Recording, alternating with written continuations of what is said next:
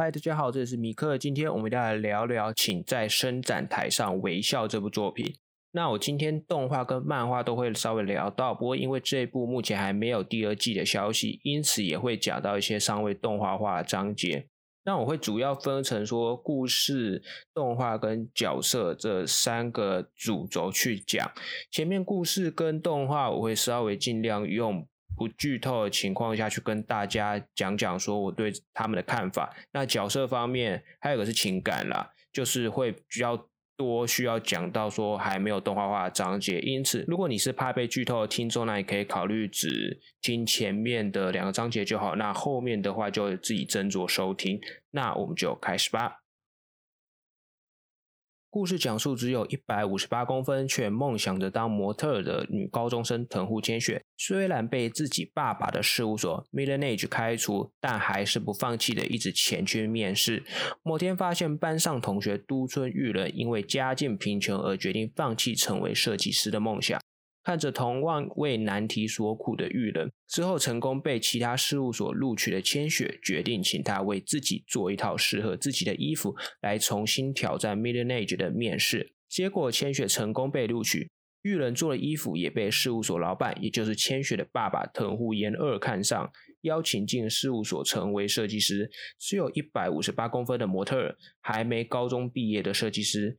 以前毫无交集的两人即将对这个业界发起挑战。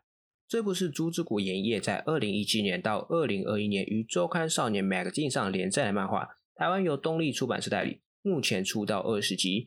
二零一九年宣布动画化，于二零二零年一月放送第一季全十二话。监督是长山也好，动画制作是周了。那他最近在公开漫画最后一话的同时呢，也宣布系列作销量突破了三百二十万部。首先，我们来讲讲这一部的故事。那本作是以时尚界为题材的励志王道漫画。先不说其他的，光是以时尚界为主题，这样做就让本作跟其他作品显得特别的不一样。而且，不论是设计衣服、做衣服，甚至还是做行销，它都让我们看到了时尚界里面比较里面一点的世界。那当然。本作并不是单纯在讲述可能衣服的设计师或样板师，他也讲到了包含模特这一块。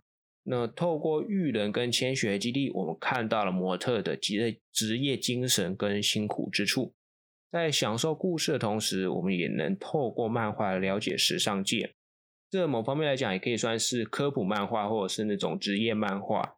可以说是两个，不论是想看只想知道时尚界多一点的观众，又或者是想让看一部励志漫画的观众，这两边的客群其实都有吃到。这算是这部漫画还蛮特别的其中一点。本作就时尚界来说，因为我自己没有很懂，所以关于说业界到底深入到哪一块，其实我没有特别理解。那关于励志方面的话，我觉得本作品着重的地方。主要有两点：挫折跟人脉。本作的角色大多都有个共通点，就是他们或多或少都会经历过所谓的挫折。那不论是主角都村玉人，还是女主角藤户千雪，甚至是帮助主角甚多的藤户社长，他们都经历了不少挫折，但都有诚心振作起来。是说这一部的挫折都很现实，身高劣势啦、家境、公司合并等等。这非常的写实，那如此现实的挫折也算是本作特色之一。你在看这部作品的时候，你看到角色的挫折，其实并没有一种好像很天马行空，又或者是相当突然的感觉。就他们的挫折，就是非常有可能在现实社会中可能会碰到的。你说前面有提到身高劣势也好，或者是家境也好，这都是我们每个人可能会碰上的挫折之一。所以你在看这部漫画的时候，你会为这些角色们感到不舍，但同时也很现实的告诉你说，在现实社会、现实世界，这些挫折是理所当然有可能发生的。这算是很明确的打了我们这些读者对于漫画投有那种幻想感的读读者们一拳了。但因为本作是励志漫画，所以这些角色们通常都还是会重新振作，并且想办法突破难关。那这也是。我们在漫画里看到那个会很感动的其中一点。那除了挫折之外，还有一点是人脉。我们都知道，就现在现实社会其实没有像以前这么简单。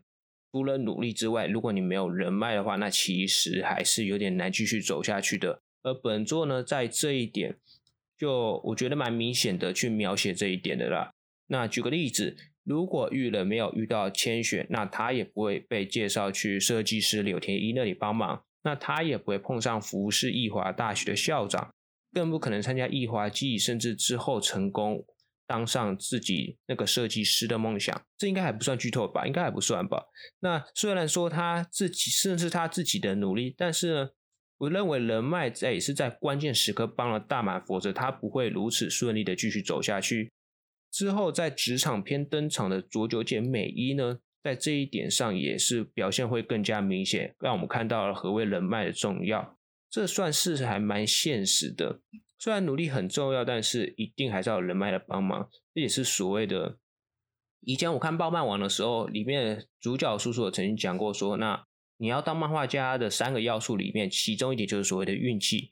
你光是有努力还不够，你所谓的运气其实也占了很大一部分的要素。我觉得这也算是这部作品很现实的其中一个描写。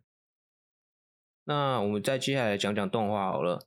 动画至今为止只有做一季全部十二话，目前在巴哈姆特动画风跟 Y YouTube 上都能收看。动画做到异华季篇结束，我觉得算是一个还不错的中断点。就是刚好是一个阶段性的完结。漫画里面的话，就是在异化季篇结束之后，就跳到了很正常啦，就是因为主角那个时候差不多已经高二、高三生了吧，有点忘了。就是他是高中生的几高中生的时期，那马上就要进大学，因此在异华季篇后直接进入到了大学，到了他去实习、去职场篇，我觉得算是很正常。因此，第一季做到这个中断点，我觉得算是合情合理。但可惜的地方就是，动画好了，先讲动画有什么问题。动画最大的问题，总计我觉得可以分为两点：第一个是所谓的赶火车，第二个是所谓的画面表现。我刚刚讲了，就是它第一季做到异华季篇结束，那是还不错，中断点没错。但是相对的，他为了要把第一季就把异化季篇给做完，剧情我觉得改的蛮快的。动画光是前面两话就做完了漫画前面六话的剧情，而且那是在动画第一话只做漫画第一话故事的情况下，这样你应该就多少能理解说动画组真的是浓缩了不少东西。那还有一点很可惜的是，就因为赶火车的关系，动画组把漫画里面很多有趣的那种互动或者是小事件等等剪掉或者修掉了，像是漫画里面主角跟设计师柳田一的。许多小互动其实都很有趣，但是动画里面是看不到的。那这也算是只有漫画读者才能体会到趣味吧？我真的是觉得蛮可惜的。画面表现的话，我觉得是媒介所造成呈现上的落差、观感上的落差。大多数其实我觉得都还行，动画其实做的还不错，但是漫画里面有些场面在动画里的表现，我觉得相对来说就没那么好。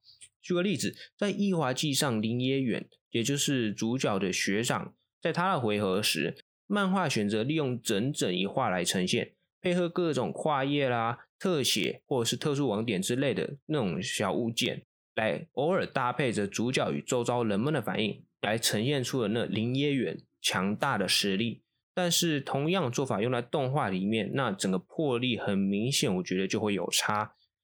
动画组给予林野远的镜头，我看完后就只有一种觉得说，哦，走完了的感觉，有点像是在看一个配角的秀而已。但是林野远他是个天才，他是个有很强大实力的主角的头号对手，可以应该可以这么说。但是呢，动画表现让我看不出这个人的强大之处。动画的客群并不是只有懂时尚的人士，因此我觉得，如果你没有办法表现让外行人也能明白它的强大，那其实。很可惜，因为这样子它的强大之处是没办法呈现出来的。再来，我们来讲讲角色跟感情线这两部分。接下来我就会讲到一些还没动画化的桥段，因此真的，如果你不想听的，请你立刻离开。好，我们开始吧。首先讲讲主角都村玉人，他算是本作最多挫折角色之一。那光是家里穷和妈妈倒下这两点，就一直不断打击了他。漫画一开始我们可以知道，就是主角都村玉人就是因为家境穷而决定不升学，也不去完成自己设计师的梦想，就直接去就职就好了。但是透过千雪的帮忙，偶然的机会下，他成功碰上了设计师，成功了踏入了设计师的世界，也才有办法说开始觉得说自己成为设计师的梦想是有可能的。偶尔会有点小挫折，但是一切看起来都还算顺利。但就在一切看似好像快步上轨道之时，他妈妈倒下了。那倒下了之后，他们就需要钱，因为家里也没剩多少存款。结果他就把不管是打工也好，不管是自己的比赛也好，就是基本上他都是放弃了，感到很挫折、很失望。就是看到这边，你就会发现说，作者真的是不想给他好过，很现实，但是也很让人不舍。结果就在这个时候，他的贵人，他前面的贵人就是那个藤户千雪的爸爸。藤户研二出现了，决定买下他的设计，成功的让都村裕人重新的拥有了钱财，重新的可以在比赛上继续迈进。就是在前期，也就是都村裕人高中时期，故事的前半段，基本上都村裕人和藤户研二这两个人就有点像是互相帮助彼此的存在。那什么叫互相帮助彼此？这点我后面会再说。总之就是前面就是。都村遇到挫折，那藤户藤户社长就出来帮他。在前面我们可以看到很多次是这样子，从故事一开始，藤户社长想要邀请他进公司，以及之后的那个问他愿不愿意去柳田一那边打工，再到之后买下他的设计。基本上看故事前面，我们可以看得出来说，那藤户研二在主角的人生里面扮演了一个很关键性帮助他的角色。都是一直在拉拔他，在一直在关键是关键的时刻给了他帮助。至少我们看故事前面是这个样子。都村一直遭受到所谓的挫折，那直到说后面他去实习，他去走入职场之后，才慢慢的开始好了一点。那这也应该也可以算是这个角色慢慢的成长，就是从高中时期到职场的时期，他经历的挫折。遇到各种不如意的情况就越来越少了，他而他也渐渐的从懂得站出来为自己努力，那这个也算是我们看在这个角色看到的，在这个时间变化下的成长。再来是女主角藤户千雪，这个也可以说是和主角相互帮助的存在。那我必须说的，其实本作很有趣的一点是，我们看第一话，我们会觉得是藤户千雪的故事。但其实也不尽然，因为这其实是同时在讲述都村玉人跟藤户千雪的故事。那为什么会说藤户千雪是女主角呢？主要是因为我觉得，虽然我不知道作者到底是怎么定义的，但是我个人会觉得，整部故事还是以都村玉人的视角看出去的世界为主。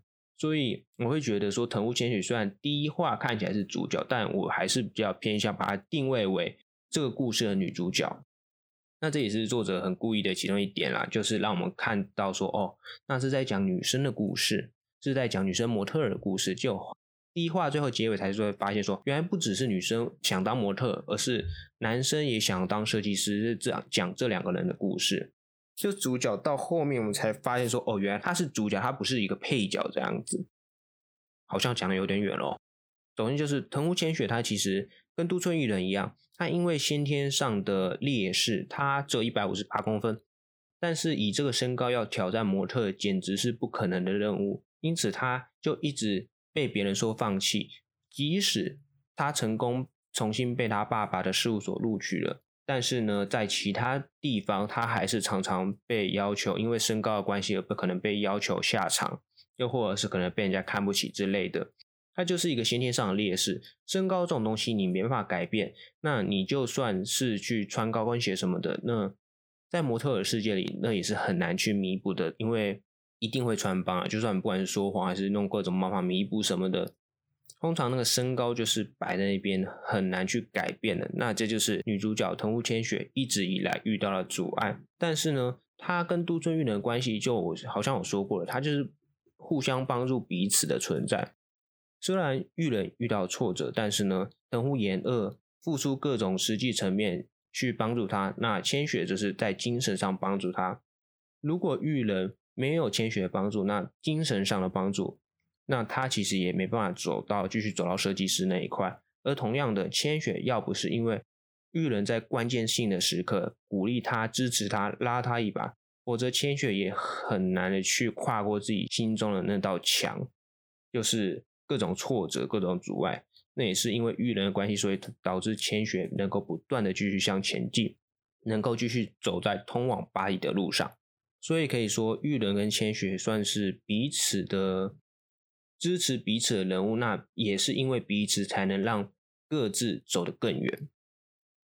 再来，我们来讲讲长谷川新这个角色。这个角色是比较后面才出现的。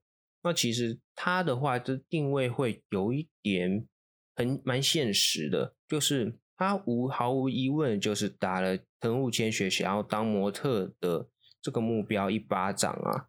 因为他是想要当设计师，但是无论是他的身高、他的身体素质，甚至是他可能在模特上面的才能，可能都比藤屋千雪高一点点，在初期可能都高了一点点。但他是想当设计师的，那所谓模特其实他也能当，但是并不是他的心之所向。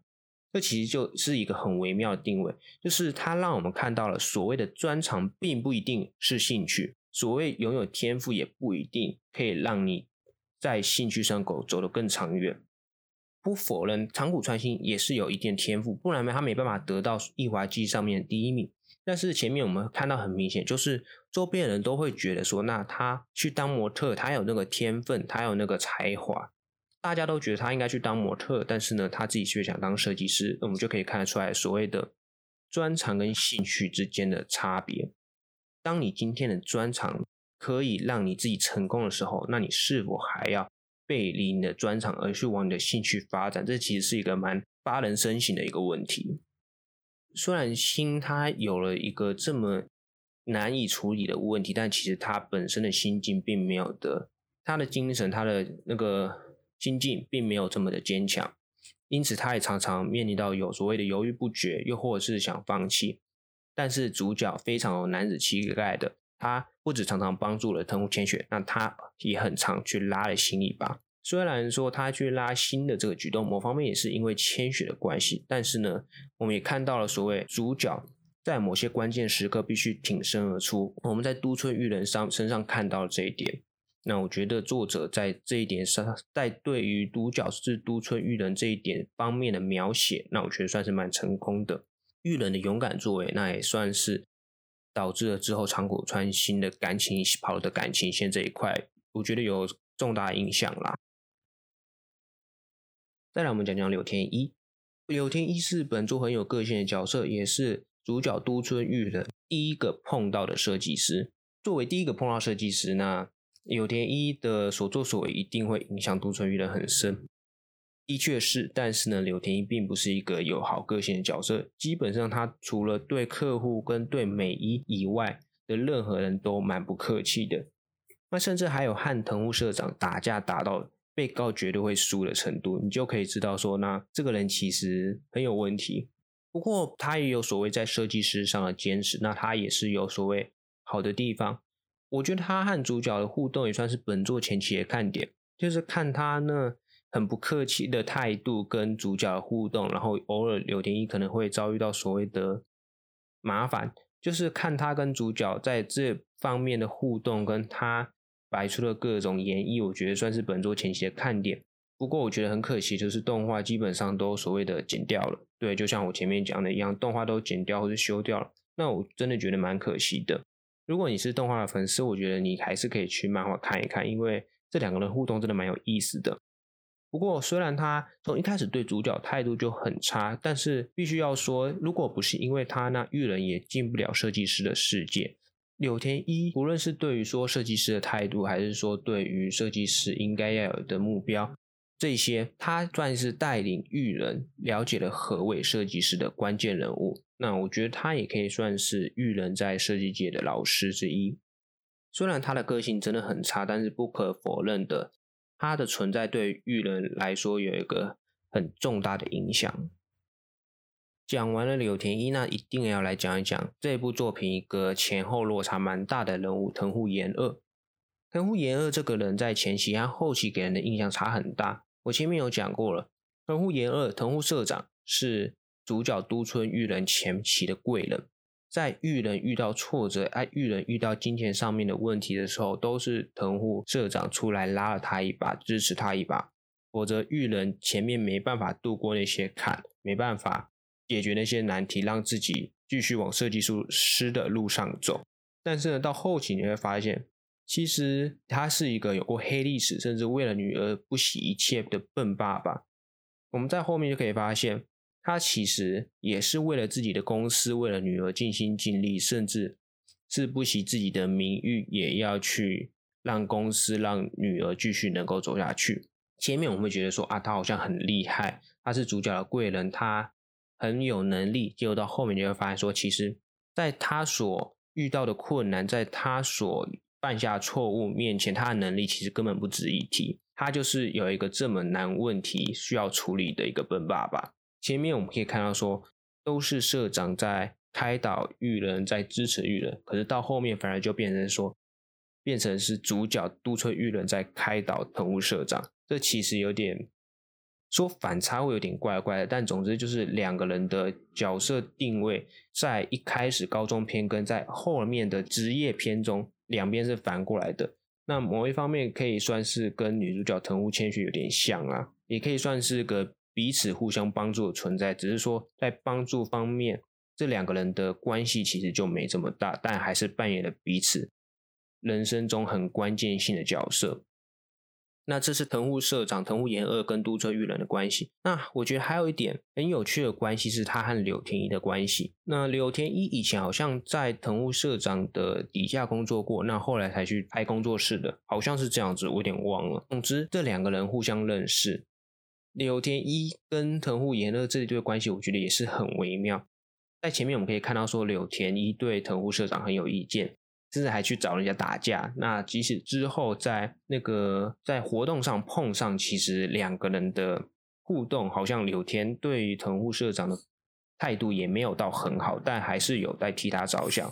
其实就很纳闷说，那这两个人到底是过去是什么关系？之后，陈户社长跑去找柳天一吃饭，拜托他把自己的女儿带去巴黎。这一边我们还可以看得出来说，那柳天其实还是维持他那一贯的很不客气的态度，对任何人都很不客气的态度，一样在对待藤户社长。但直到说藤户社长准备下跪的时候，柳田马上冲上去一把抓了起来，大声骂他，感觉是他很没办法。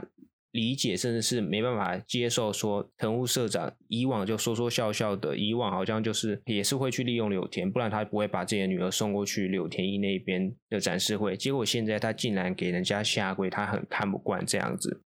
所以我们就会知道说，这两个人其实虽然彼此以往可能就是那种会互相损彼此，甚至是可能看起来关系没那么好的样子，但是到了个关键时刻，其实这两个人还是很要好的。就是我觉得这两个人真的是一个很有嗯很不错的朋友。虽然说我不知道彼此到底算不算朋友，但是我觉得这两个人的关系实在是很有意思。不过很可惜的是，其实在这部作品里面并没有特别去描述这两个人过去，甚至在现在到底还有什么样的关系。这我是觉得蛮可惜的啦。毕竟你知道，就是你讨厌一个人，但是当他有饭局的时候，你还是去见他，你就知道说那这。这一对关系一定不会是单纯的好友，或者是单纯的世仇之类的，这么简单的名词就可以解释的。所以我觉得就是蛮希望说，嗯，作者可以再给个番外篇去讲述他们两个以前的关系。当然，这是我自己的想法啦。再来，我们来讲讲感情线。本作的感情线除了佐久间美一跟柳田一这一对，不知道到底会不会有结果以外呢？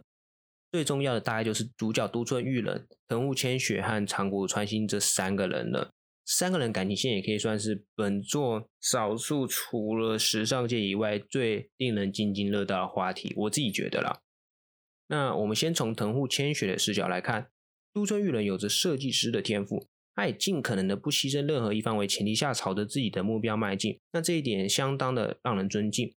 而他也在自己受挫之时出现在了自己眼前，给自己机会，并且鼓励自己能够继续走下去，继续前往成为模特的梦。那加上他和自己也相处甚久，那即使日久生情也不算太意外。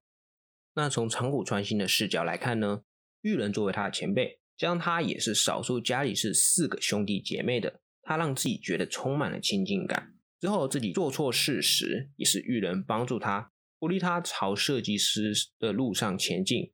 他是自己的贵人，也是自己憧憬的对象，自然而然喜欢他也是很正常的。那我就不太去讲都村玉人的视角了啦，毕竟重点还是说这两个人嘛，就是我个人是藤户千雪派的啦。那他们两个人从高中篇开始互动就很亲密，也很有趣，之后职场篇也是，而且两个人的感情感觉都是有慢慢在升温的状态。他们的互动也是从高中时期到职场时期一直有在描写，而且还越来越亲近，从同班同学到邻居，到之后进对方家里串门子也不稀奇的关系。我觉得这个算是真的很蛮亲密的啦，我自己也很希望看到这一对走在一起。不过，就算最后作者给的是长谷川新的路线，那其实也可以理解。毕竟对于互动的描写，新的剧情也不少，因此就算不论是走到哪一条线，我觉得读者多少都可以理解。那只是说党争的问题还是没办法避免啦，毕竟一定都会有各自的支持者。只是说对于说到底最后走哪一条线，我觉得在逻辑上都可以理解的，我自己觉得啦。不过重点在于说作者实在是很故意，他就是故意要让我们知道说，那其实有一个答案来让我们猜。最后一话如果什么也没有，那我们其实很难判断这个修肉场到底有没有终点。但偏偏在最后一话里，玉人戴上了戒指。表示他选择了其中一人来作为他的人生伴侣，而非朋友。但是另外两个人的手却几乎没有出现在画面里，导致我们实在很难判断说第一个戴戒指的到底是谁。虽然新对玉人的称呼好像换了，但其实也很难去证明什么。作者故意让读者知道玉人做了选择，但却不给我们答案，这实在是很过分。那我只能说，就期待作者在最后一本单行本里面会有后记来告诉我们答案吧。那总的来说，我觉得这是一部相当特别的漫画。它不只是以时尚界这个特殊的题材为主题，那它对于励志、对于成长方面的描写，我觉得也算是有他自己独特的做法在。它不只是很现实，但是它同时也是很励志，也是很努力。它让我们看到了所谓努力人脉。或者是自己的心境上面，对于人的成长，对于人的梦想是有多么多么的重要。如果你是想看一部讲述时尚界、讲述设计师、模特的漫画，又或者是你只是想看一部少年少女们的励志成长故事的话，那你都可以来看看这一部。请在伸展台上微笑。我是米克，我们下次再见啦，拜拜。